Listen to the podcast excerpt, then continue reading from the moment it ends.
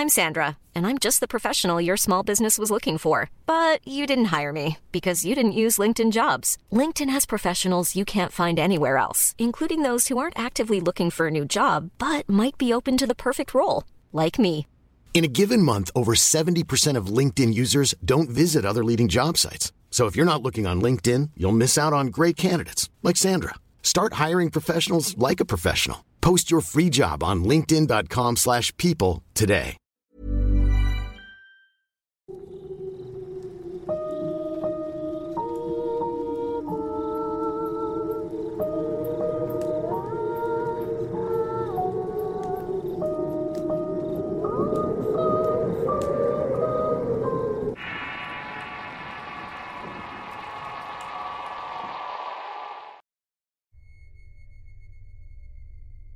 Antes de iniciar con el video, eh, les recuerdo que hice un concurso para sortear algunas playeras y stickers de relatos de horror. Publiqué a los ganadores en la comunidad, pero creo que algunos no lo han visto. Por eso voy a mencionaros ahora mismo para que se comuniquen con nosotros por medio del Facebook de Relatos de Horror o por correo para coordinar lo que es la entrega del premio.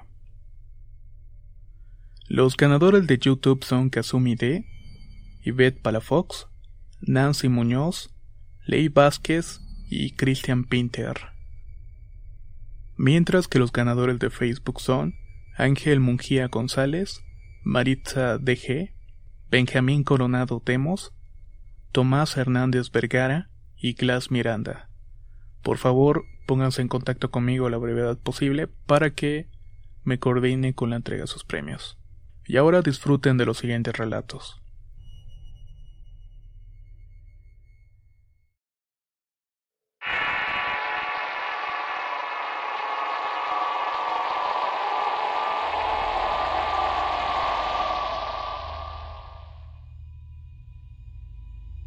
Este relato no es precisamente de terror, pero no lo sabe casi nadie y quería contarlo. Tengo 40 años y desde los 5 tengo sueños premonitorios, el decir que sueño lo que me va a suceder. No soy de esos que sueñan con cosas del mundo como catástrofes, son más bien visiones sobre mi propia vida. Es algo que antes me daba miedo. De pequeña no quería ir a dormir por miedo de soñar algo malo tal como fue cuando falleció mi abuela en 1990. Dos días antes se despedía de mí con un beso en la frente, y esa misma noche lluviosa mi madre acudió a su lado en Veracruz porque estaba muy grave. Nosotras vivíamos en un pequeño pueblo en Hidalgo. Soy hija única me quedé encargada de una nana. Mi madre regresó tranquila porque mi abuela había mejorado y el lunes volvió al trabajo. Yo solo pensaba que había sido un sueño pero esa misma tarde llamaron para dar la fatal noticia. A una hora, aunque esporádicamente, sigo teniendo sueños en los que el día siguiente pasa como una película. Todo exactamente igual. Cada situación, color, persona, es algo bastante perturbador. Así conocí al que fue mi esposo y ya se supe cómo crecerían mis hijos.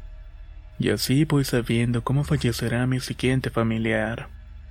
Tiempo después, hace 10 años para ser exactos, una tarde mis niños y mi esposo salieron de paseo y yo me dispuse a disfrutar del poco tiempo que tenía para mí. Tomar un baño, pintarme las uñas, leer una revista, en fin, cosas que las amas de casa hacemos cuando tenemos tiempo. Ese día a las 5 de la tarde tomaba un largo baño. Era el mes de julio y hacía mucho calor y me tomé mi tiempo. Al salir vi frente a la escalera una especie de hombre alado bastante alto que me estaba estirando los brazos. Salí corriendo del terror y me pregunté qué era eso. ¿Será que me estoy volviendo loca? me decía. Salí al patio posterior en toalla pensando qué diablos había visto. Asustada esperé unos minutos para entrar a la casa, y ella estaba esperándome moviendo la cabeza como diciéndome que no tuviera miedo pero el pánico me paralizó y me dejé caer de la puerta y empecé a llorar. Cuando limpiaba mis lágrimas con la toalla volteé y ya no estaba. Revisé toda la casa pero estaba totalmente sola. Nunca le conté a nadie ni a mi esposo, pero lo que me pasó unos meses después me confirmaría que este ente o este hombre estaba para cuidarme. Tenía los audífonos puestos e iba sola regresando de visitar a unas amigas, era algo tarde. Me bajé de un taxi cerca de mi casa y no me di cuenta que un autobús sin luces pasaba. Casi me arrolla si no fuera porque una fuerza me aventó violentamente hacia la banqueta. Mi celular estaba destrozado, yo estaba ahí sola, totalmente asustada. Me levanté como pude y empecé a caminar. Al girar mi vista hacia la esquina de mi casa, ahí se encontraba aquel hombre con alas mirándome. Sin hacer ningún ruido, solo tienen a sentir con la cabeza porque dentro de mí sabía que había sido él que me había sacado del camino de aquel autobús. Desde aquel entonces no le temo. En días muy calurosos o de lluvia muy densa suelo verlo entre las cortinas ondulantes de la ventana, o incluso unos metros de mí por las calles vacías. Jamás sabré si lo que el ser que me protege sea un alma, pero ya no pregunto, simplemente lo acepto. Aunque todo esto no lo divulgo y tampoco le he dicho a nadie de la presencia en mi vida. Tampoco sé si seguiré teniendo esos sueños o conocer el porqué de esto. Y desconozco si le sucede a otras personas.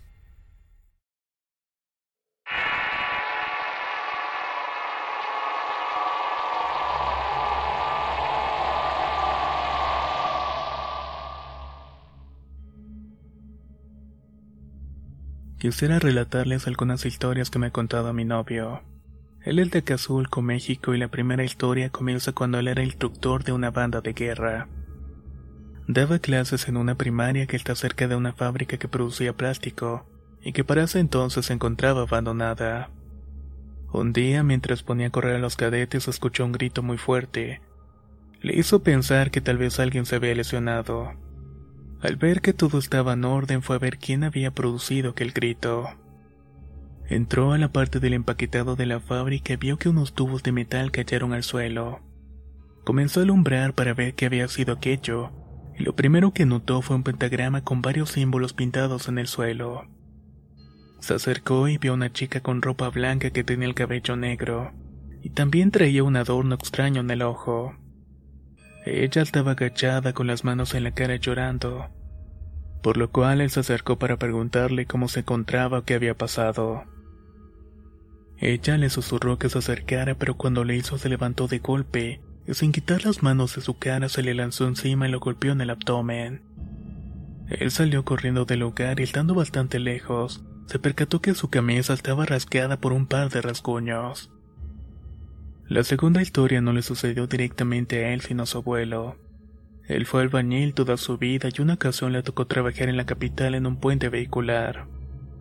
Una de las primeras mañanas en las que iban a correr los cimientos, él se levantó tarde y sus compañeros lo dejaron atrás. Más tarde, cuando llegó a la obra, vio varios albañiles amarrados a la estructura metálica, completamente cubiertos de concreto. Lo único que hizo fue correr para nunca saber lo que había pasado allí. La tercera y última historia pasó hace unas cuantas noches. Mi novio estaba en la casa de un familiar ya que hubo una reunión a la que asistieron muchos de sus primos.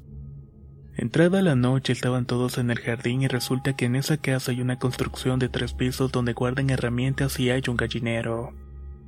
De pronto comenzaron a escuchar golpes dentro de esa construcción y al final fueron a revisar un grupo de 10 personas aproximadamente. En el primer piso no había nada, solamente las gallinas estaban durmiendo y todo estaba tranquilo. Pero de repente se volvió a escuchar un golpeteo. Subieron al tercer piso que está en obra negra y que no tiene techo pero nada. Total que empezaron a bajar nuevamente. Cuando estaban en el segundo piso se detuvieron a ver a los animales, y en una esquina se percataron que había un pequeño bulto. Se acercaron y vieron que se trataba de una gallina muerta. Se la enseñaron al hijo del dueño de la casa, y él dijo que a veces encontraba cosas así o escuchaba gritos o gruñidos en ese lugar. Pero por más extraño que pareciera, no pareció mutarse en lo absoluto. Con dicha respuesta todos bajaron al primer piso, pero miraron hacia arriba en el barandal y vieron una silueta negra que se estaba asomando. Mi novio inmediatamente subió corriendo a ver qué era, y ahí vio una especie de humanoide que tenía los ojos negros y pequeños, y lo que parecía ser una sonrisa muy notoria en su boca. Cruzaron miradas y mi novio silbó para ver si él te le respondía, pero en vez de eso, simplemente trepó por el muro y se arrojó al árbol más cercano para internarse por la calle. Cuando él bajó con la familia todos estaban muy asustados. Decían que habían visto algo salir e irse por la calle. El primo dijo que no era la primera vez que esa cosa rondaba por allí, y que muy probablemente era alguna especie de nahual.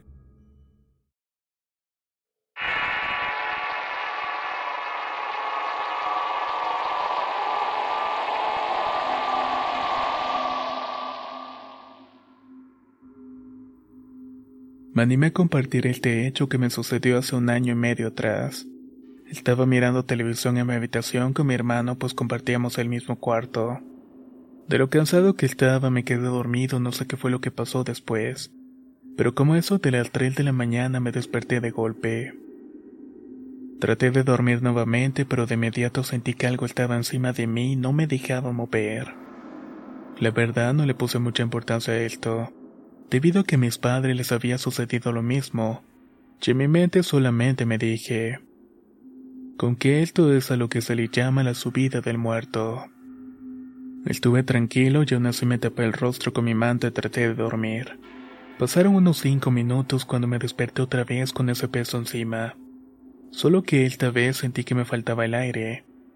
Logré mover mi cabeza un poco y vi que enfrente de la cama estaba una mano con un hacha que resplandecía ligeramente. Traté de despertar a mi hermano, pero por más fuerte que intentaba gritar solamente se escuchaba como si yo estuviera murmurando.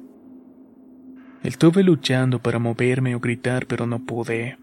Y lo peor fue que cada vez empezaba a ver más de ese sujeto, el cual se empezaba a asomar con una cabardina negra y sus manos llenas de tierra. De repente me tiré hasta la cama de mi hermano y lo agarré del brazo diciendo su nombre. Camilo, despierta. Cuando volteé no había nada, pues el sujeto que empezaba a ver había desaparecido. Pensé que era una pesadilla o algo parecido, entonces me tranquilicé un poco y prendí la televisión y traté de dormir.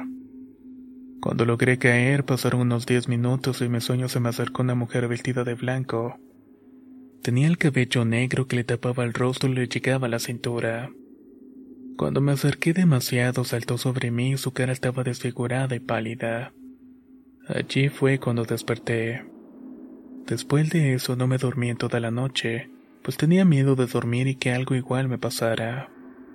Quisiera saber si alguien sabe qué es todo esto que me aconteció. Muchas gracias por escuchar mi historia.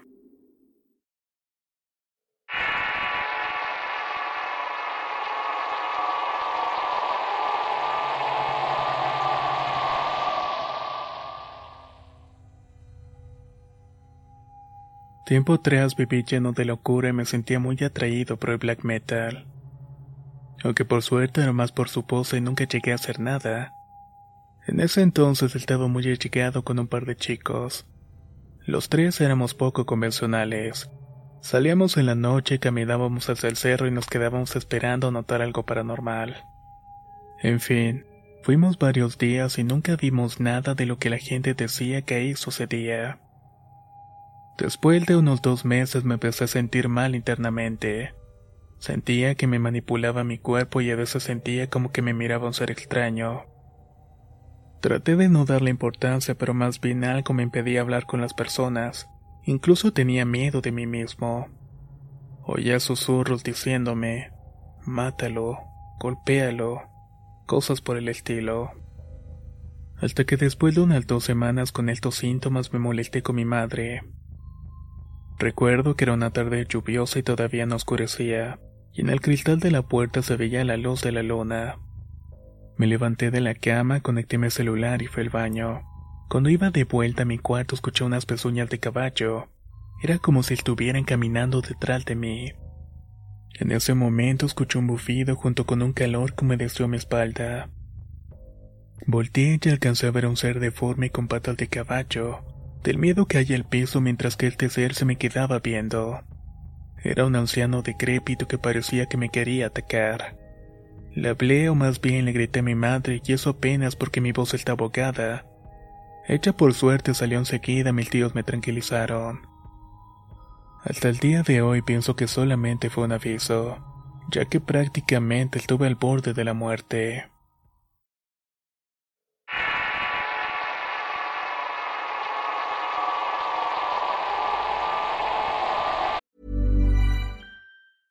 Hey, I'm Ryan Reynolds. Recently, I asked Mint Mobile's legal team if big wireless companies are allowed to raise prices due to inflation. They said yes. And then when I asked if raising prices technically violates those onerous two year contracts, they said, What the f are you talking about, you insane Hollywood ass?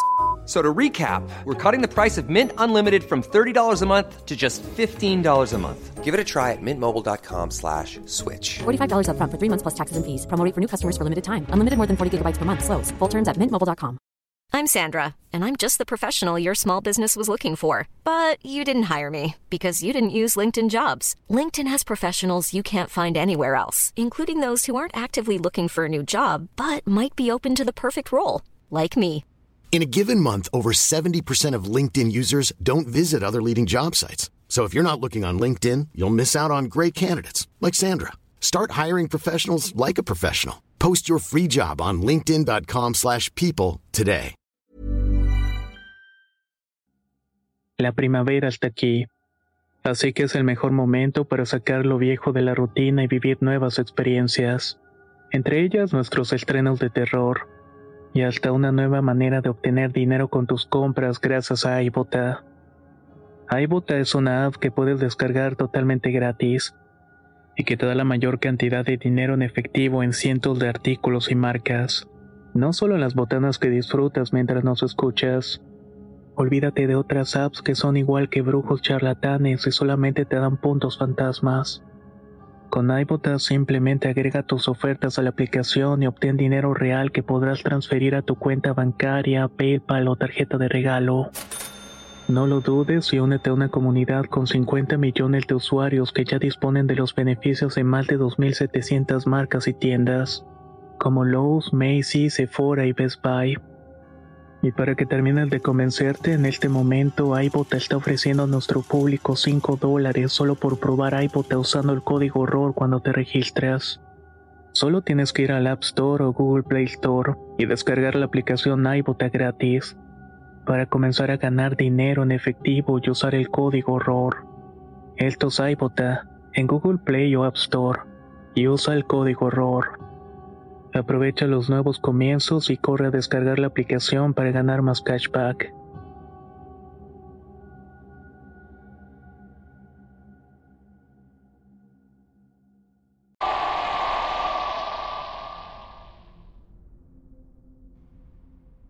Esta es una experiencia que viví hace dos años en la universidad.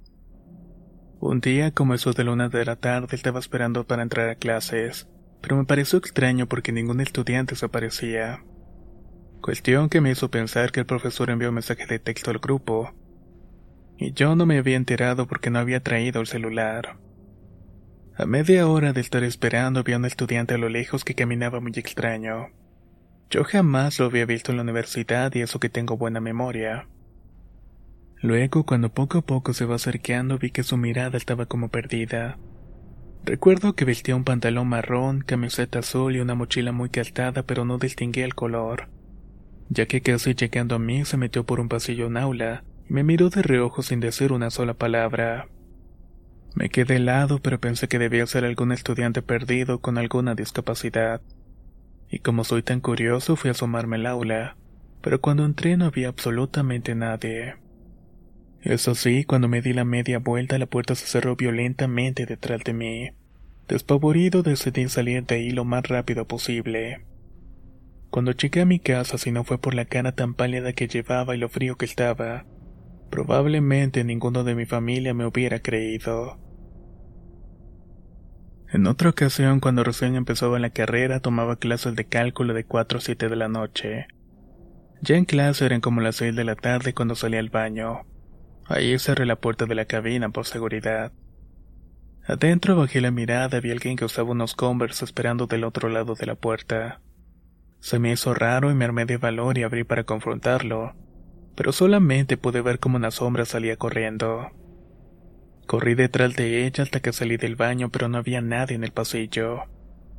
No me logro explicar cómo pudo haber desaparecido tan rápido. En invierno pasado gané un viaje junto con otros compañeros. Entre todas las actividades del viaje tuvimos una convivencia alrededor de una gran hoguera. Lo curioso es que una de las cosas que nos pidieron llevar fue una vela de nuestra casa. Entonces cuando le íbamos a encender por petición de los que lideraban la actividad, una de estas personas salió de un cuarto totalmente oscuro con un velón encendido. ¿De dónde venía ese fuego? Realmente no lo sé. Lo cierto fue que a todos los que estaban allí nos hicieron prender nuestra vela con la llama de ese velón. Luego de esto mandaron apagar todas las luces. Eran como las once de la noche y nos llevaron a un sitio muy dentro del monte. Rigurosamente íbamos en filas a la fogata que aún se encontraba apagada. Pero cuando llegamos al sitio nos mandaron a colocarnos en círculos y tomarnos de la mano. Lo curioso también fue que la antorcha que traían tenía en su manga unos extraños símbolos antiguos, que dejaban verse por las luces de nuestras velas. Las autoridades dijeron unas palabras en un lenguaje que yo no entendía y encendieron el fuego, quemando entonces esa antorcha con extraños símbolos. No permitían sacar fotos, pero las imágenes que se formaban en el fuego eran las de un dragón y un gato. Cuando estábamos allí en la actividad miré hacia la luna que estaba muy resplandeciente. Algunos de mis compañeros vieron a un hombre con una extraña túnica negra que venía hacia nuestra dirección. Yo me quedé sin habla y miré los demás compañeros que también veían que eso iba bajando. Pero luego, de un momento a otro, ese hombre extraño desapareció. Todo esto pasó mientras los encargados de la actividad estaban tomados de la mano y diciendo unas palabras en silencio. Lo raro fue que casi nadie mencionó el tema, porque inmediatamente eso hicieron otra actividad. Solamente algunos conversamos, pero nadie se atrevía a preguntar más. Posterior al viaje traté de indagar con algunos profesores que estuvieron allí, pero siempre cambiaban la conversación o decían que luego habláramos de eso. Así que al final dejé todo el asunto en paz.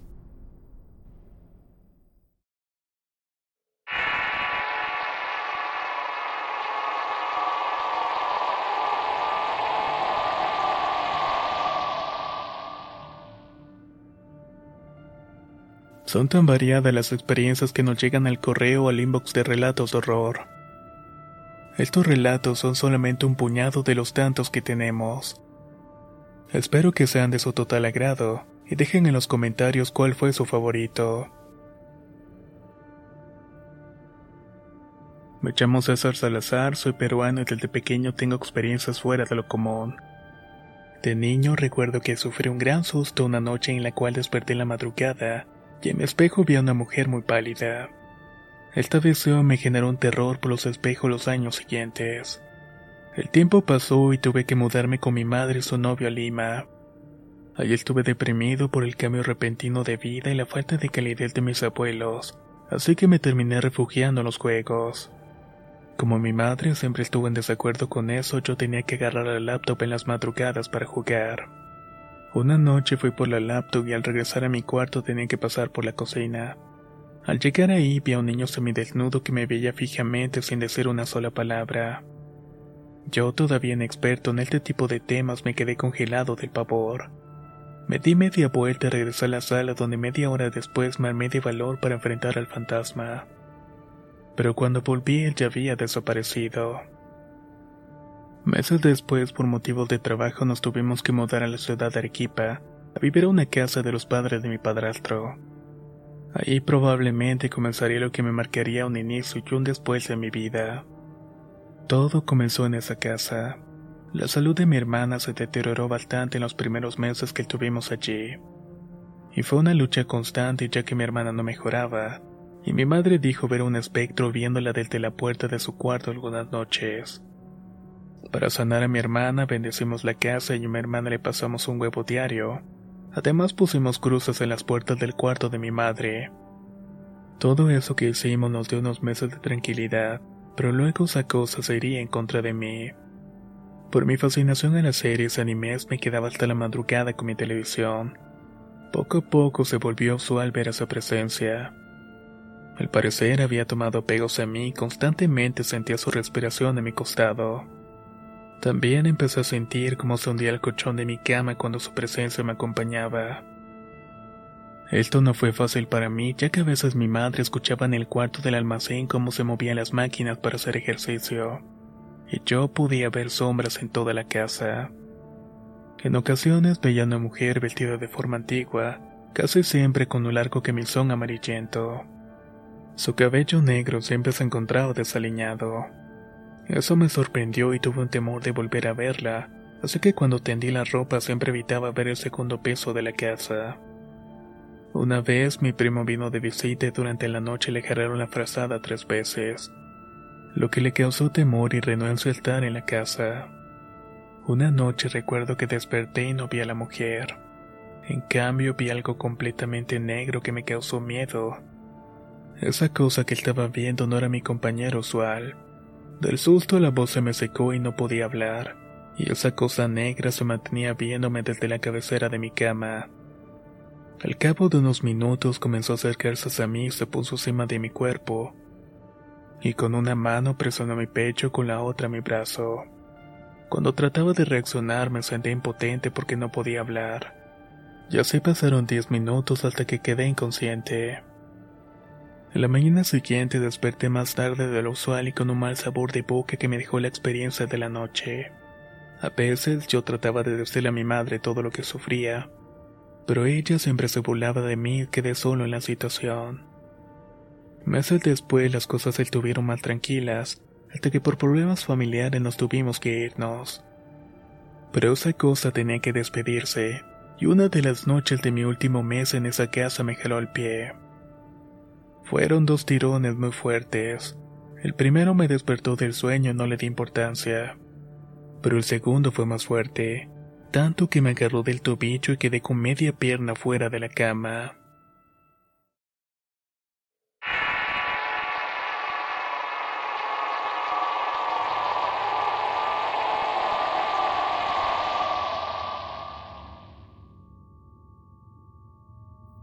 Mi nombre es Diana Medina y esto ocurrió cuando nos mudamos a la segunda casa en la que he vivido con mi familia.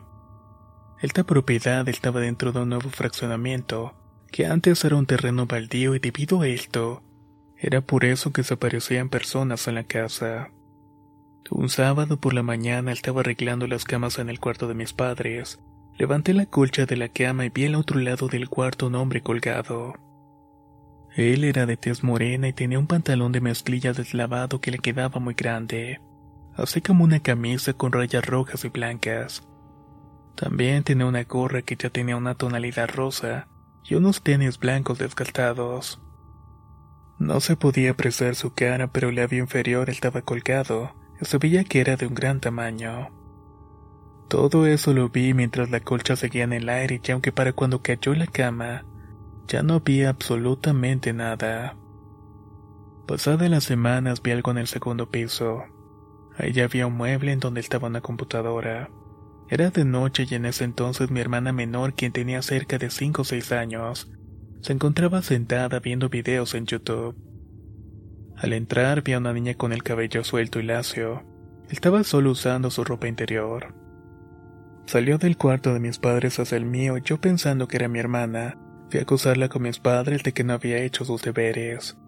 Pero mi hermana estaba en el cuarto de mis papás acostada con su pijama y el cabello con una trenza. Fue entonces que caí en cuenta de que la niña que yo vi parecía tener tres años. En otro momento estaba frente a la computadora barriendo y traía puestos mis audífonos. Detrás de mí se encontraban las escaleras y en un instante sentí como algo iba subiendo. Volté para asegurarme, pero no me pude mover. No había nada, pero sentí una presencia muy cerca de mí. Luego de eso me encontraba en la planta baja de la casa, y al estar al pie de la escalera pude ver como una sombra recorría el pasillo en la parte de arriba. Años después cambiamos otra vez de casa y en los primeros años no había tenido ningún problema. Al paso de los meses una tía había cambiado de casa a la misma calle donde vivíamos y en una ocasión nos comentó que en la casa de lado había algo raro. Fuimos a asomarnos y por una ventana se podía ver un maniquí un poco esquelético, y frente a él estaba una mesa y una muñeca sentada. Desde entonces empecé a sentir mucho miedo, un miedo que nunca antes había sentido. Hasta que una noche en la que no hacía viento y tenía mi ventana abierta estaba medio despierta y también estaba un poco medio dormida. No sé cómo pasó, pero la puerta de mi cuarto se abrió completamente de afuera hacia adentro. Revisé la hora y eran las 3.33 de la mañana. Si fue una coincidencia o no, la verdad es que no lo sé. Pero lo que les puedo decir es que sí me dio bastante miedo.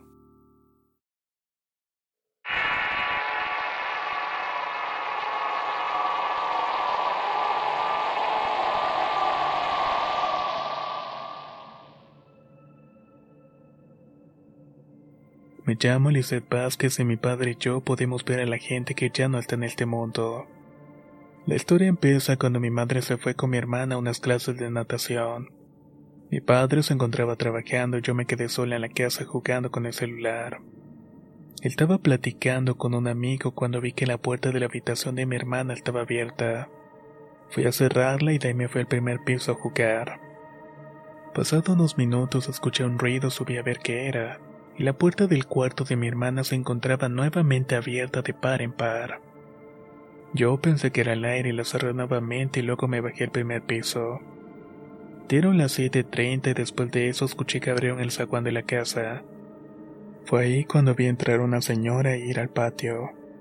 Pensé que era una de mis tías y seguí con mis cosas, pero al cabo de unos minutos vi cómo esa mujer ya estaba dentro de la casa. Torció su cuello para fijar su mirada en mí y me dijo. Esto me dio tanto miedo que salí corriendo y le marqué a mi madre inmediatamente. Como no me respondió, le marqué a una amiga que me dijo que no la viera, que pensara que esa cosa no existía. Eso hizo hasta que llegó mi madre a quien le conté todo llorando. Al principio me tomó por loca y después me hizo caso.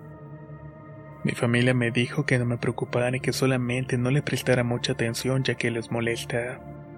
Y eso es justamente lo que hago ahora. Aunque de todas las personas que veo es una mujer que me sigue como si fuera mi sombra. Y en ocasiones creo que me protege, pero no sé realmente de quién lo hace.